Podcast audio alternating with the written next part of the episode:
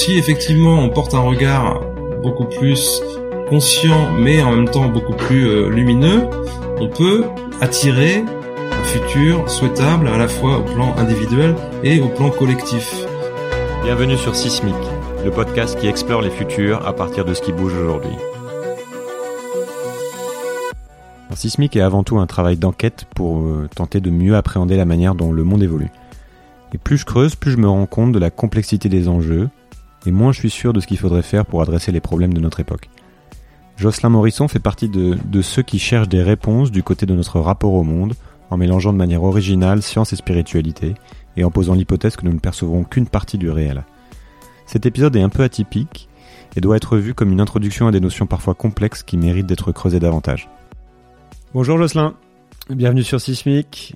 Euh, merci d'avoir accepté mon invitation. Alors je précise tout de suite qu'on est euh, on est sur Skype, chose peu commune euh, sur Sismic, donc euh, le, le, son sera peut-être un petit peu moins bon que d'habitude, mais ça devrait aller. on va on va attaquer avec la question habituelle de présentation. Est-ce que tu peux te, te présenter rapidement et parler de, de, ton parcours pour savoir d'où tu parles? Eh bien, écoute, je suis euh, journaliste euh, scientifique depuis 25 ans. Quoi, j'ai une formation scientifique à la base et je me destinais à, l'enseignement à l'origine et je me suis tourné vers le journalisme avec euh, voilà une formation universitaire et j'ai commencé à travailler en fait dans le secteur de la santé, de la presse pro santé et je me suis tourné vers d'autres sujets par, goût personnel. Et voilà petit à petit euh, j'ai beaucoup écrit en fait sur la spiritualité la religion les phénomènes inexpliqués tout ce qui lie un peu science et, spiritualité. On n'est pas très très nombreux à, travailler sur ce lien en fait. Et donc euh, je me suis spécialisé malgré moi finalement mais par goût euh, pour ce pour ce questionnement qui, qui relie la philosophie la science la spiritualité etc ok euh, j'ai lu euh, tes deux derniers livres, enfin tes livres les plus récents, Ce souvenir euh, du futur que tu as coécrit avec Romuald Le Terrier et qui parle de synchronicité, et l'ultime convergence qui est plus directement en lien avec ce que j'essaie de faire ici, c'est-à-dire comprendre dans quelle époque on vit et ce qu'il faut faire de, de, de, de, cette époque. Donc les deux livres m'ont un peu, pour tout dire, les deux livres m'ont un peu chamboulé, un peu chamboulé ma, chamboulé ma vision des choses sur plusieurs niveaux, et j'ai pas mal de questions, donc je suis, euh, je suis content qu'on ait un peu de temps pour, euh, pour creuser tout ça. Euh, quelle est ta, avant d'aller dans le détail et de reparler justement du contenu de ces livres, quelle est ta grille de lecture d'une manière générale du réel? Et tu vois, quelles sont les, les différentes lunettes que, que tu mets tour à tour pour comprendre le monde? Alors ouais, la question a du sens. Moi, j'essaye d'avoir toutes les lunettes en même temps, si possible. Mais évidemment, bon, c'est juste une utopie, mais je reste euh, rationnel autant que possible, puisque j'ai cette formation scientifique euh, qui m'a donné cette rigueur et ce goût de la, rationalité, de la science, de la philosophie, du raisonnement, etc. Mais euh, je me suis ouvert depuis quelques années aussi à une grille de lecture plus subtile, on, on dit voilà, plus spirituelle, mais pas pas religieuse parce que moi j'ai une éducation religieuse que j'ai rejetée à l'adolescence comme beaucoup de gens en fait, et je mets la spiritualité pour moi englobe les religions, c'est ça va au-delà de ça. Et on peut aujourd'hui vivre une spiritualité euh, que j'appelle laïque, enfin que je suis pas le seul à appeler comme ça, bien sûr, hein, et qui a du sens encore une fois parce qu'elle se fonde à la fois sur des connaissances euh, scientifiques, euh, objectives, rationnelles, tout ce qu'on veut, et puis une réflexion philosophique derrière, métaphysique, qui fait un lien, qui fait un pont éventuellement vers euh, la spiritualité aussi, c'est-à-dire ce que nous disent les enseignements spirituels religieux, à la fois religieux et à la fois ésotériques depuis des milliers d'années, quoi ouais, enfin, une très, une très très longue période, et avec, encore une fois, une convergence de tous ces enseignements aussi vers euh, des découvertes scientifiques récentes. Disons qu'il y, y a, là aussi un point de, de, de, rencontre entre ce que la science nous dit dans certains domaines comme la physique, les neurosciences, etc., et ce que nous disent les traditions spirituelles. Donc, euh, pour moi, il y a, c'est pour ça que j'ai appelé mon livre l'ultime convergence. Pour moi, il y a ce regroupement, voilà, avec avec euh, avec des questionnements métaphysiques aussi très anciens. D'accord. Je pense qu'on va essayer de prendre le temps d'aller un, euh, un, peu plus dans le détail de, de ce que ces ponts signifient concrètement, parce qu'il y a des choses assez étonnantes qu'on peut euh, dont j'avais pas conscience et que j'ai découvert dans, dans, dans tes livres. Avant, je voudrais rester sur le sur cette grille de lecture et peut-être euh, savoir comment tu l'appliques à l'époque actuelle et qu'est-ce que tu dis de, de l'époque qu'on est en train de vivre et de l'état du monde d'une manière, euh, manière générale. Dans les livres, hein, toujours pareil, que je, auxquels je fais référence, tu dis qu'en réalité, il n'y a qu'une seule crise, c'est celle du sens, et qu'elle est spirituelle, cette crise, et que le monde sera spirituel ou ne sera pas. Est-ce que tu peux euh, parler de cette analyse?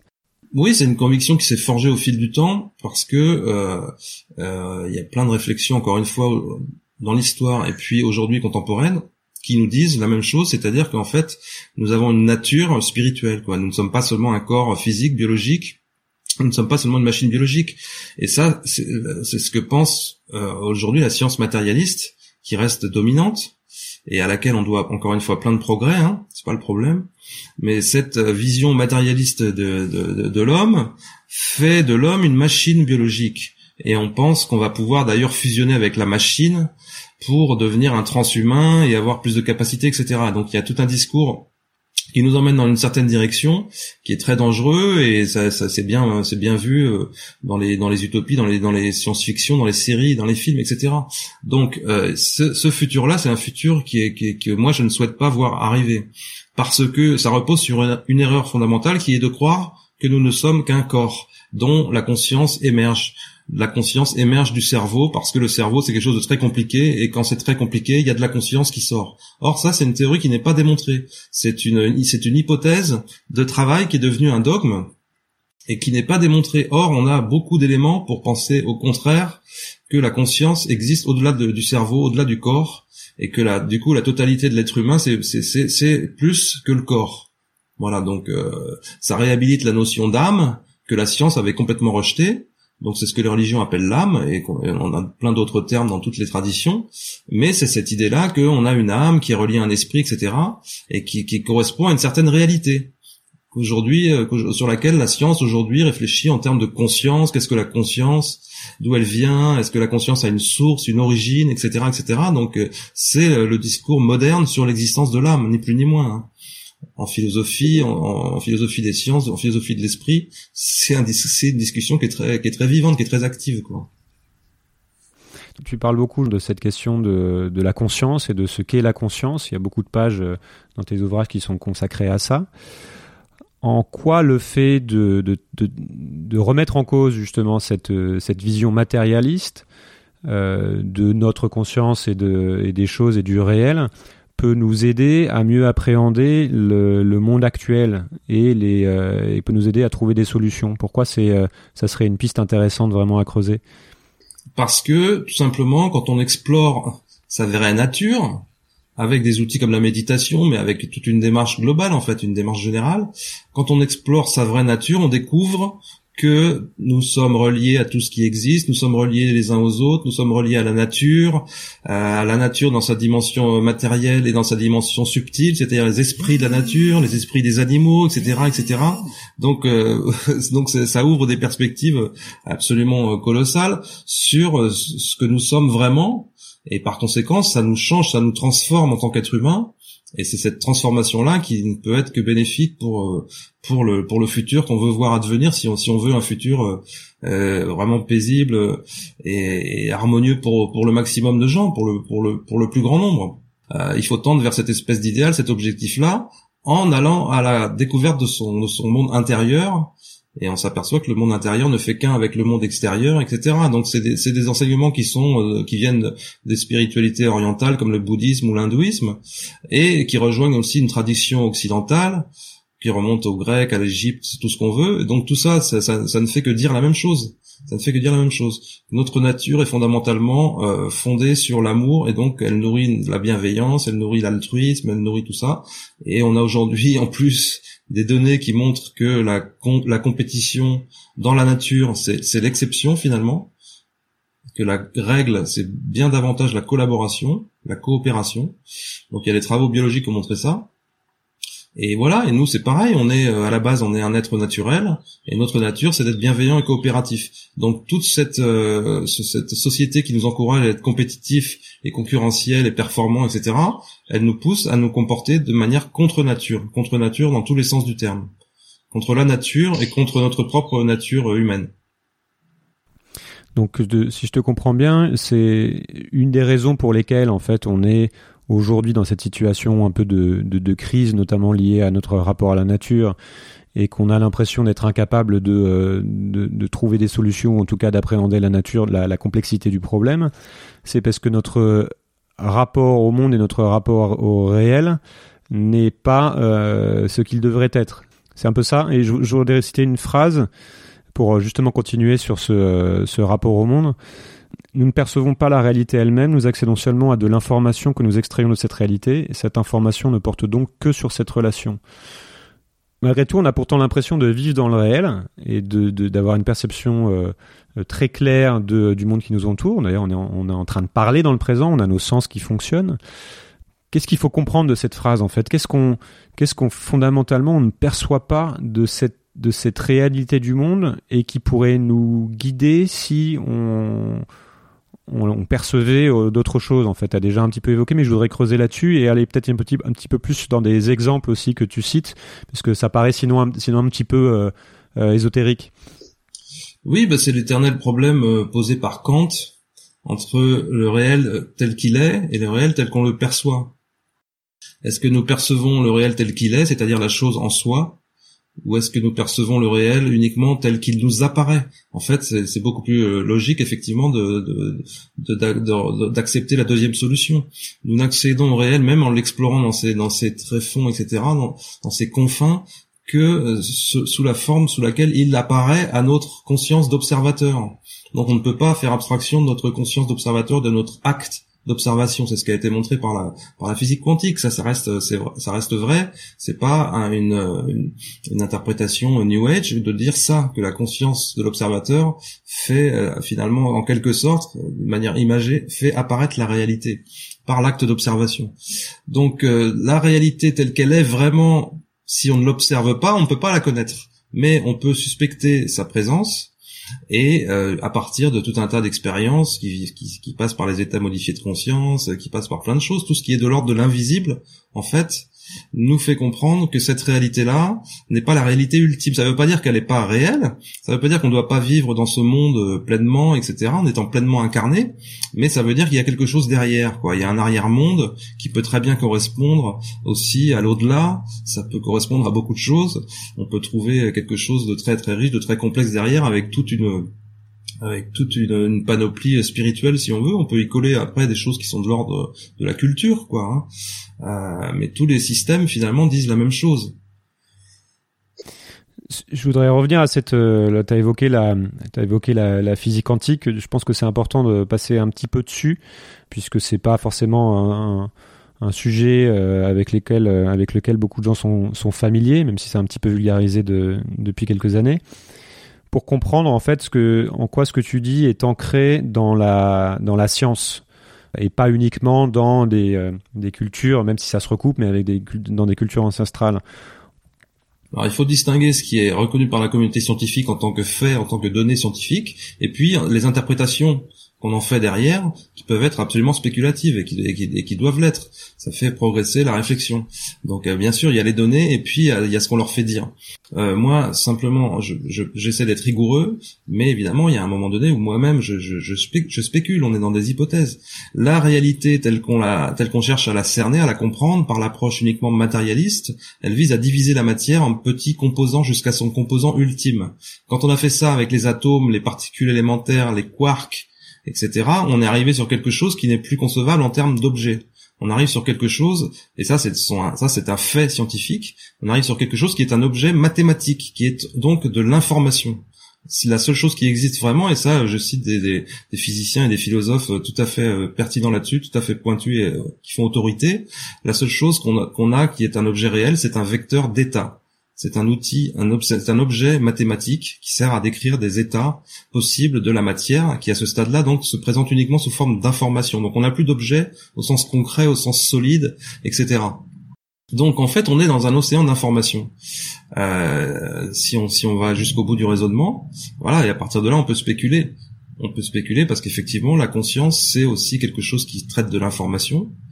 donc on a cette interaction entre la conscience et la matière qui est, qui est le problème euh, voilà posé depuis longtemps euh, dans les neurosciences et dans, dans les sciences de la dans les sciences de, dans la philosophie de l'esprit.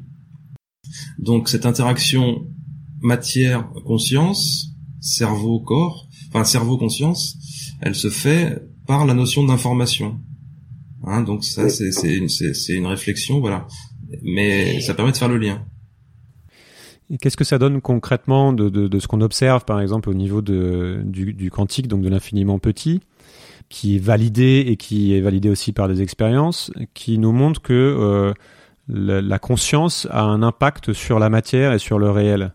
Alors, on sait que c'est le cas à l'échelle infinitésimale, à l'échelle des atomes et des particules puisqu'il faut que l'acte, il faut, qu'une expérience soit observée pour avoir un résultat. Bon voilà, en tout cas, il faut l'intervention d'une conscience.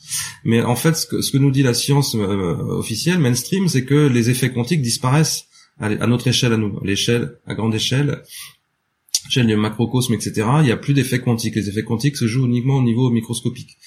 Euh, donc, euh, en l'occurrence, ça, tout le monde n'est pas d'accord avec ça. Et il y a des gens qui nous disent que les, le, toutes les propriétés du monde quantique se répercutent à notre échelle nécessairement. Voilà. Donc, euh, on se retrouve euh, effectivement dans un monde dans lequel la conscience, eh bien, intervient dans notre relation au monde qui nous entoure, dans notre, on crée notre réalité. Quand on va au bout de ce raisonnement-là, on a des gens qui nous disent ça, qu'on crée sa réalité. Alors, c'est pas complètement vrai parce qu'on n'est pas seul. Bien sûr, on crée une réalité collective. Donc nous co-créons une réalité collective par notre acte de, prendre conscience du monde autour de nous.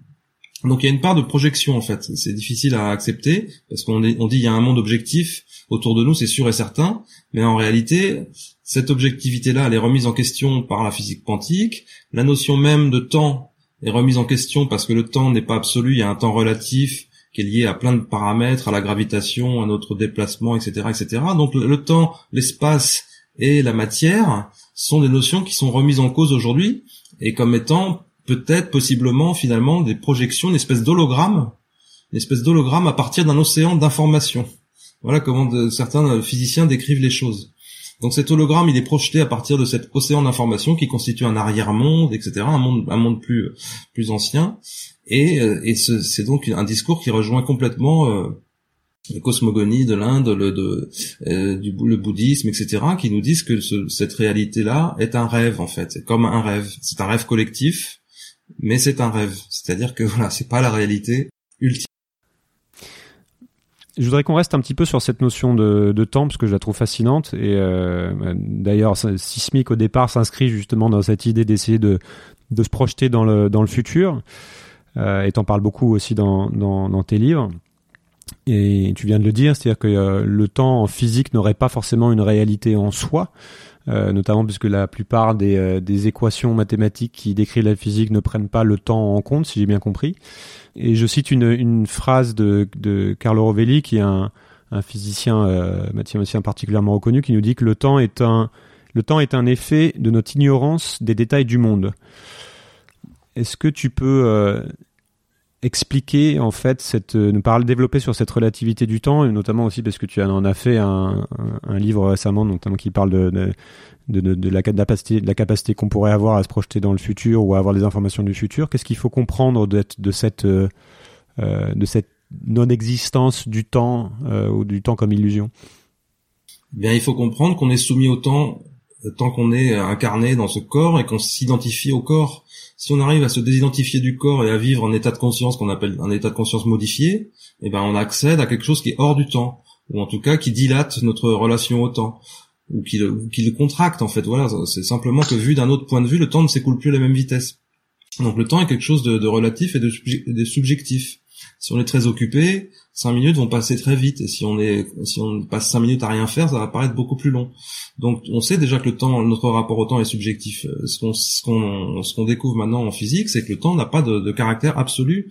On peut pas dire qu'il y a un maintenant ici et un maintenant en même temps sur Saturne ça n'a pas de sens de, se demander qu'est-ce qui se passe en ce moment sur Saturne. Donc c'est difficile à comprendre, mais il n'y a pas d'instant présent euh, qui soit partout pareil dans, l'univers, parce que le temps est lié à l'espace, à la distance, à la présence de matière, à la présence, à la, quand sur la Terre c'est lié à l'altitude. Le temps s'écoule pas à la même vitesse au niveau de la mer et en haut de l'Everest, etc., etc.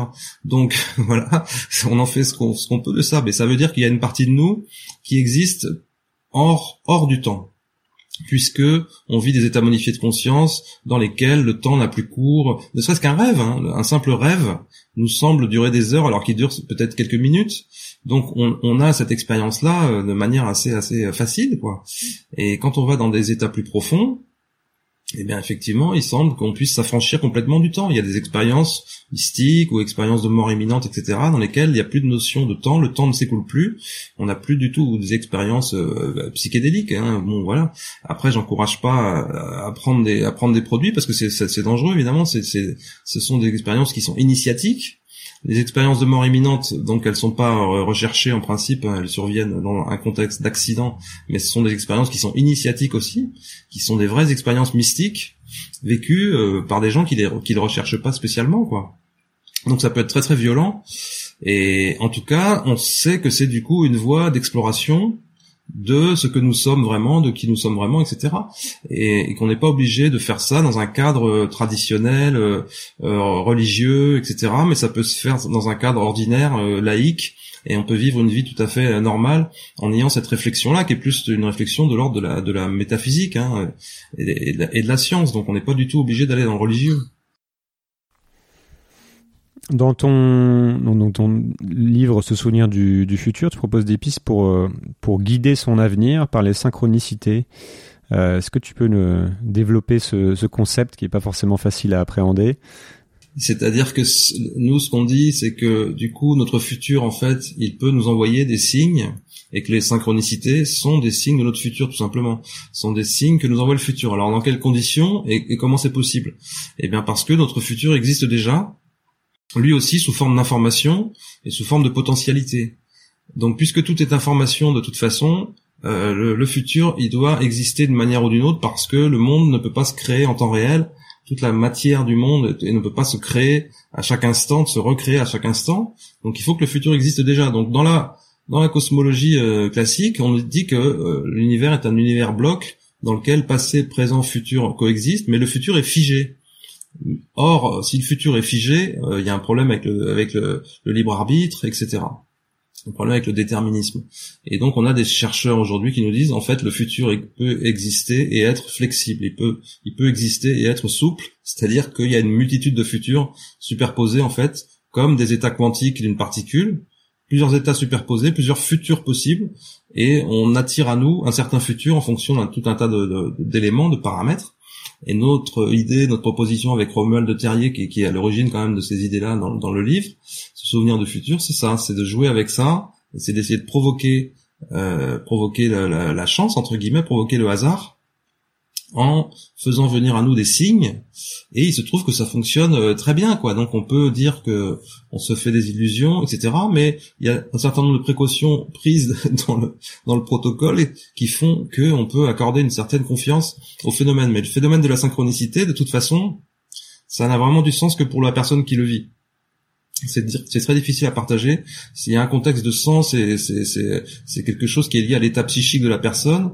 Il faut être ouvert, il faut être intuitif, enfin il faut être ouvert à son intuition.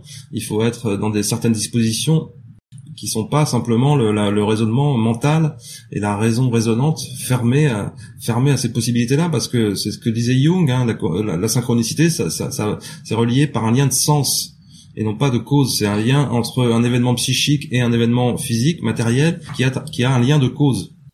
De sens, pardon. Tu peux peut-être expliquer ce que c'est qu'une euh, ce qu'une synchronicité avec avec un exemple, peut-être euh, celui du scarabée ou? L'exemple le plus emblématique, c'est l'histoire du scarabée d'or de Jung. Donc, c'est une patiente de Jung euh, qui, en analyse, hein, puisqu'il était psychanalyste aussi, et psychiatre, et elle lui raconte un rêve dans lequel elle a reçu un scarabée d'or, qui est un scarabée sculpté égyptien, qui était un symbole antique. Et au moment où lui raconte ce rêve, en fait, Jung entend un tapotement derrière sa vitre et ouvre sa fenêtre et recueille dans sa main un petit scarabée doré, euh, comme euh, comme on trouve un peu partout. Et il lui montre ce scarabée à cette patiente et en lui disant votre scarabée, le voici. Donc il n'y a pas de lien de cause à effet possible entre les deux événements, mais Jung établit un lien de sens et il explique que la patiente euh, s'en trouve débloquée dans sa cure parce que le scarabée a perforé son rationalisme. Elle était très rationaliste, très cartésienne, etc. Et le scarabée, donc cet épisode va perforer son rationalisme et ça ouvre sur une autre dimension d'elle-même. Et en l'occurrence pour elle, voilà, ça débouche sur une cure qui, qui se révèle qui se révèle efficace au, final. Donc euh, la synchronicité, c'est ça, c'est vraiment le lien entre quelque chose qu'on a pensé, qu'on a vu, qu'on a qu'on a une idée, une interrogation, une question, et quelque chose qui qui survient au même moment dans la rue, une, un slogan publicitaire sur une camionnette, une image dans une vitrine, un son qu'on entend à la radio, n'importe quoi, quelque chose qui fait écho de manière euh, claire et appuyée à quelque chose qu'on avait dans la tête et qu'on pensait juste avant. Souvent, on a tendance à interpréter ça parce que tout le monde le, vit plus ou moins, ou c'est comme quand on a l'impression d'avoir déjà vécu une situation aussi, euh, et on se demande si on l'a rêvé avant. Souvent, on interprète ça comme euh, le hasard total. Toi, ce que tu dis, c'est que ça peut aussi être interprété comme un signe qui est envoyé en fait dans le temps du futur pour nous guider vers quelque chose. Oui, alors euh, on peut effectivement se, tromper, s'illusionner hein, sur euh, le fait qu'une coïncidence est une synchronicité ou pas. Bien sûr, donc il faut faire preuve de discernement, mais on s'aperçoit quand on est dans certaines situations où on a besoin notamment de faire des choix, que ce soit des choix professionnels ou des choix personnels, pour une réorientation de vie, pour un déménagement, pour ce genre de choses, là on va vivre souvent, on va, on va vivre des synchronicités parce que on va recevoir de l'information par ces synchronicités qui vont nous finalement nous aider à faire le choix. Donc ça, moi je l'ai observé chez, chez moi, j'ai observé chez plein de gens, et, et donc ça c'est quelque chose qui est vécu, c'est un vécu empirique très très fréquent disons. Donc euh, après on peut passer à un deuxième niveau qui est de provoquer ça en posant une intention dans le livre, on décrit un petit protocole tout simple qui consiste à associer une image d'animal et un nom de symbole et de, de demander à ce qu'une synchronicité se produise dans un temps donné en associant ces deux éléments et on peut associer ça à une intention pour avoir une réponse à une problématique personnelle ou professionnelle. Donc euh, c'est pas compliqué à faire du tout. Et l'idée c'est que si on, on demande qu'il y ait une synchronicité avec ces deux éléments qui se produisent dans les dix jours, eh ben on a beaucoup de, de gens avec qui ça se produit effectivement euh, dans le timing demandé, même parfois très très vite, avec des éléments qui, qui, qui, sont associés, ce qui rend euh, la, la, la, probabilité, la probabilité de la synchronicité plus faible en fait. C'est pour ça que c'est pour ça qu'on associe deux éléments et beaucoup de gens. Voilà, donc Romuald a testé euh, ce protocole sur lui-même pendant pendant pas mal de temps. Et ensuite, il l'a mis en place dans des ateliers dans lesquels il y a aussi des résultats euh, tout à fait euh, tout à fait frappants quoi. Donc euh, on prétend pas que ça marche à 100%, que ça marche à tous les coups. Mais c'est quelque chose avec lequel on peut jouer. En tout cas, il y a un côté ludique aussi. Et donc c'est vu, tu dis que c'est vu comme une information qui nous qui nous vient de quoi? D'un nous de, c'est envoyé par qui? Ça vient d'où en fait? Alors c'est nous qui envoyons consciemment une intention dans le futur. Et donc cette cette intention, elle est gérée en quelque sorte par ce qu'on appelle le soi, c'est-à-dire pour Jung, c'était l'équivalent de l'âme, mais plus précisément l'équivalent de l'atman hindou et l'atman hindou, c'est euh, c'est c'est aussi c'est aussi relié à, l'absolu. C'est la part spirituelle de l'homme qui est reliée à l'absolu. Alors que nous, dans la tradition occidentale religieuse, la créature est distincte du créateur. Il y a une nuance, il y a une nuance un peu subtile. Voilà, on, on a ce qu'on appelle une âme, donc nous on appelle ça le soi au sens jungien, et ce soi existe en dehors du, en dehors de, l'espace et du temps quelque sorte. Il euh, et c'est lui qui euh, nous attire sur un futur qui est bon pour nous, pour notre développement. Donc ça va avec un modèle dans lequel effectivement on vient pour faire quelque chose euh, dans la vie, on vient, on s'incarne pour faire quelque chose, pas forcément avec une mission extraordinaire, mais on vient pour apprendre à faire quelque chose, pour le ou pour le faire mieux, etc., etc. Et que donc on a une sorte de chemin de vie idéal vers lequel il est peut-être bon de se s'orienter quoi, avec lequel il est peut-être bon de se conformer tout simplement pour vivre une vie heureuse, épanouie et puis euh, et puis conforme à certaines valeurs éthiques parce qu'on fait confiance au fait que si on a un être un moi supérieur en quelque sorte, eh ben euh, c'est de lui que nous vient le sens de l'éthique et le sens euh, voilà le sens des valeurs avec lesquelles mieux vivre sur, sur, cette terre entre nous vis-à-vis -vis du vivant en général, vis-à-vis -vis de la planète, etc., etc. Donc en se reliant à cet être intérieur, c'est ce que tous les mouvements de développement personnel euh, euh, aident à faire aussi, je veux dire. Hein. Euh, on peut aller dans une dimension ensuite qui est transpersonnelle. Et là, on est relié à quelque chose effectivement qui est de l'ordre du spirituel.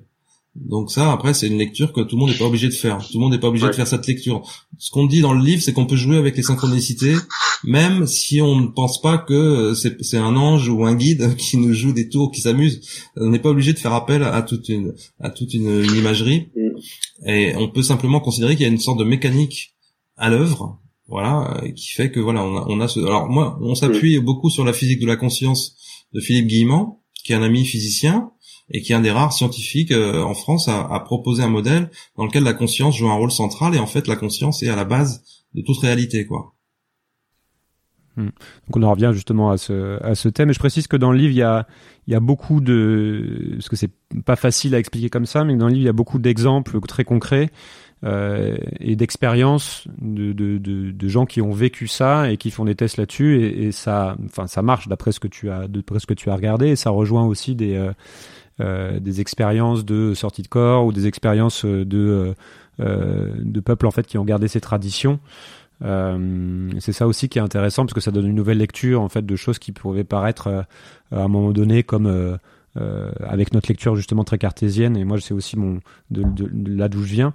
Ça donne d'autres interprétations en fait de de ces choses là et qui, qui nous font dire qu'il y a une certaine réalité et que ce n'est pas que du folklore. Donc c'est aussi ça ça c'est pour ça que je dis que ça m'avait pas mal bougé parce que quand tu vois le nombre de fois où ça où c'est effectivement confirmé et que on retrouve aussi des ponts avec euh, euh, avec, avec, la science, avec des mathématiciens, des mathématiciens, des physiciens qui finalement rejoignent ces idées. C'est assez là que ça devient assez euh, assez fort.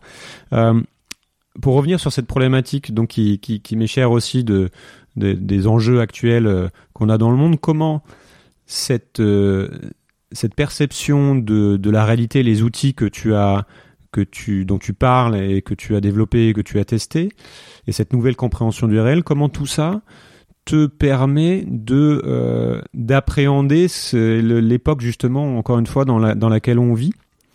Euh, Est-ce que ça te donne plus de recul parce que tu te dis que finalement on comprend pas vraiment ce qui se passe et qu'on n'a pas prise? Est-ce qu'au contraire ça te donne des, nouveaux outils euh, que tu mets que tu utilises toi-même ou tu mets à disposition pour travailler sur la création d'autres futurs possibles Tu vois à quel niveau tu tu, tu utilises tout ça?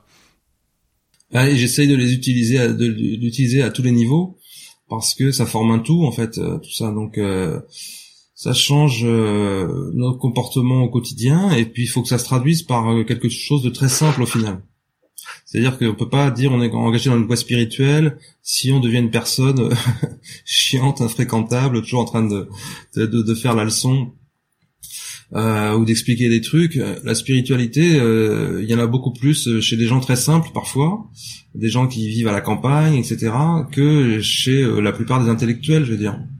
Donc il faut arriver à épurer en fait tout ça, avoir une quête intérieure qui peut être très riche, très complexe, et puis partager avec des avec des gens qui sont intéressés par ça. Mais au quotidien, ça se traduit par une attitude très simple et qui passe d'abord pour moi par la bienveillance, c'est-à-dire ne pas juger l'autre a priori, euh, ne pas considérer l'autre comme étant une nuisance, mais au contraire comme euh, une richesse, une source d'enrichissement. Euh, comprendre qu'il y a une seule conscience à l'œuvre dans tout ça. Moi, je cite Schrödinger, qui est un des découvreurs de la physique quantique quand même, qui dit la conscience est un singulier qui n'a pas de pluriel. C'est-à-dire qu'il était influencé par l'hindouisme lui aussi, et encore une fois, ce qui effectivement, on retrouve ça aussi bien dans les chamanismes du monde entier. C'est pour ça que notre livre s'appuie aussi à la base sur la science des signes qu'il y a dans les chamanismes. Mais l'idée qu'il y a une seule conscience à l'origine de tout ça, se retrouve partout. Donc, euh, donc j'ai cette conscience-là, j'essaie d'avoir cette conscience-là quand j'interagis avec mes contemporains, avec mes semblables, et même s'il y en a qui me plaisent pas, même s'il y en a dans le comportement, le discours me plaît pas, etc. J'ai conscience que tout ça forme un tout et que ça a du sens encore une fois, que ça nous fait évoluer collectivement et qu'on passe par des épreuves, on passe par une période de noirceur parce que on doit comprendre justement cette unité qui est à la base de tout ça. C'est pour ça qu'on traverse ces épreuves. Donc la, la crise actuelle et euh, cette noirceur euh, qu'on voit émerger et, et, qui peut qui peut amener à certains catastrophismes, toi, tu l'interprètes justement comme quelque chose ayant un sens et qui va, euh, a priori, aboutir justement sur, euh, sur quoi? Une nouvelle, euh, une nouvelle forme de conscience collective Ou comment tu vois évoluer les choses, en fait? Pour que les choses aillent dans le bon sens, il faut qu'il y ait ce qu'on appelle un éveil des consciences, effectivement, et cet éveil des consciences, il faut qu'il soit le plus massif possible, mais aussi bien des gens qui viennent de l'incroyance religieuse que des gens qui viennent de la croyance parce que beaucoup de gens se disent religieux mais n'appliquent pas les premières euh, les premiers préceptes de leur religion qui est d'abord l'amour et le respect du, prochain On trouve ça plus ou moins dans toutes les religions quand même. Bon, avec des variantes, mais faut il faut que tout le monde prenne conscience de ça que c'est dans notre nature en fait de euh, encore une fois euh, vivre ensemble, de coopérer, de collaborer, et il faut essayer de faire ça du, mieux possible. Après, euh, on peut pas non plus être naïf et croire que euh, que les choses se, vont se faire toutes seules, mais c'est surtout l'erreur, de croire que ça, ça vient de l'extérieur. Ça commence avec nous, ça commence avec chacun de nous, ça commence avec notre regard qu'on pose sur le voisin, sur la personne qu'on croise dans la rue, qu'on croise dans le bus, dans le métro, etc. La guerre, elle commence là.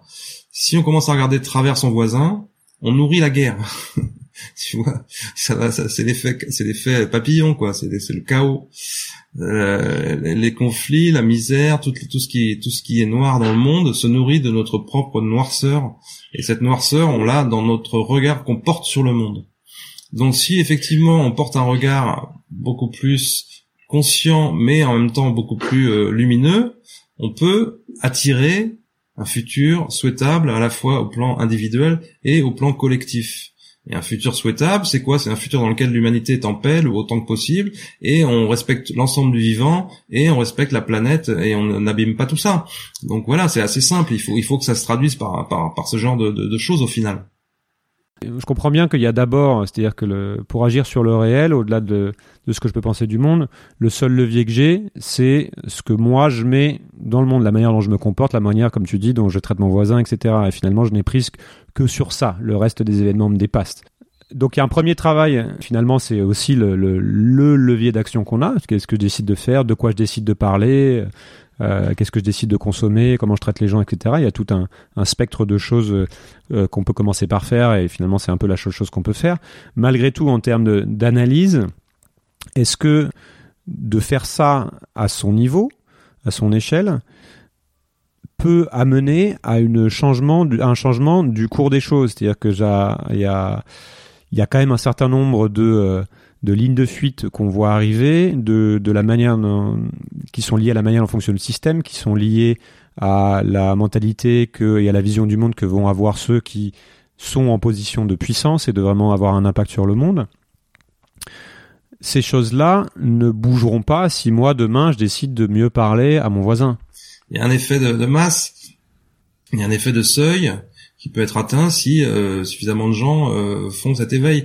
Mais c'est pas le problème. Et c'est pas, il y a pas une pensée un peu, enfin, tu vois ce que je veux dire? C'est pas un peu euh, naïf de croire que ça va. Oui. Alors explique, explique-moi ça. C'est naïf de façon assumée parce que c'est l'idée que si le beaucoup de monde veut ce, ce type de futur-là, on a plus de chances de l'attirer à nous puisque notre conscience et même notre inconscient attire ce, futur-là. Si on visualise un futur, euh, lumineux, si on visualise un futur noir, euh, avec toutes les nuances possibles entre les deux, c'est la même chose, on l'attire. Donc, euh, donc c'est tout. Moi, je fonde cet espoir d'une transition douce. Je suis pas un collapsologue, mais mais l'effondrement peut arriver, c'est sûr. Il y a des analyses très sérieuses qui nous disent qu'on peut, on doit peut-être passer par un effondrement. Après, moi, j'espère que l'effondrement ne va pas être un chaos total. C'est surtout ça.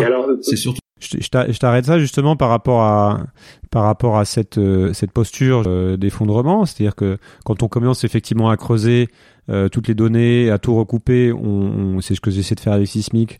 On arrive, si on prend ça au sérieux, on arrive à cette forme de constat que quand même ça va être très compliqué. Je voudrais te, que tu développes justement sur cette posture, c'est-à-dire que est-ce qu'à partir du moment où on se positionne comme collapsologue comme, euh, et qu'on dit autour de soi que de toute façon c'est trop tard, c'est foutu, on aide ce futur sombre à advenir. Ou alors, est-ce qu'il faut avoir une posture euh, vraiment optimiste malgré tout? L'effondrement n'est pas forcément un avenir sombre. On peut passer par un effondrement d'un certain système avec une transition douce. C'est pour ça que je dis que le, collapse, l'effondrement n'est pas forcément le chaos.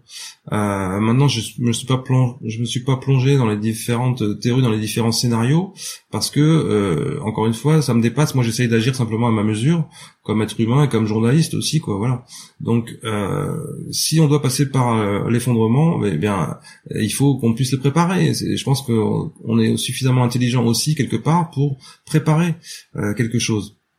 Maintenant, il y a des intérêts qui ne veulent pas de, de, de, de cette transition-là parce qu'elles tirent leur pouvoir, leur puissance de, de, de, ce système-là. Toutes les, toutes, les, puissances qui sont fondées sur l'argent, elles veulent que ça continue comme ça jusqu'à effectivement une fuite en avant euh, qui peut amener au, au, crash complet. Donc euh, c'est une vision à court terme.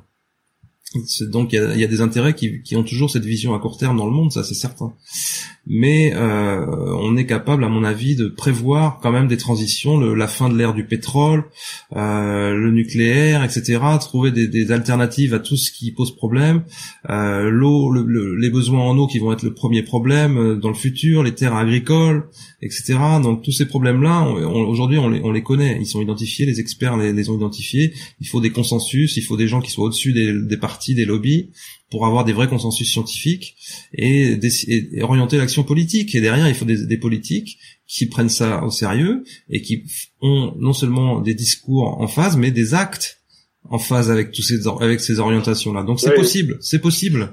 Mais effectivement, c'est un scénario idéal, optimiste, euh, quelque part un peu naïf. Mais moi, je dis que ça reste possible. Maintenant, s'il faut passer par une phase d'effondrement partiel ou total, et eh ben voilà, c'est la vie qui va en décider, c'est pas moi. Qu'est-ce que, hum, par rapport à ça, justement, qu'est-ce que tu vois émerger euh, qu'on voit pas forcément et qui te, qui te, qui pourrait te donner confiance justement pour euh, pour garder euh, au-delà d'avoir l'intention et au-delà de, de décrire ce qu'il faudrait faire. Est-ce que tu vois vraiment des choses qui commencent à émerger, qui renforcent cette euh, cet optimisme? On voit bien euh, chez les jeunes générations qu'il y a une conscience déjà écologique hyper poussée, ce qui est normal puisqu'ils ils sont archi sensibilisés à la question.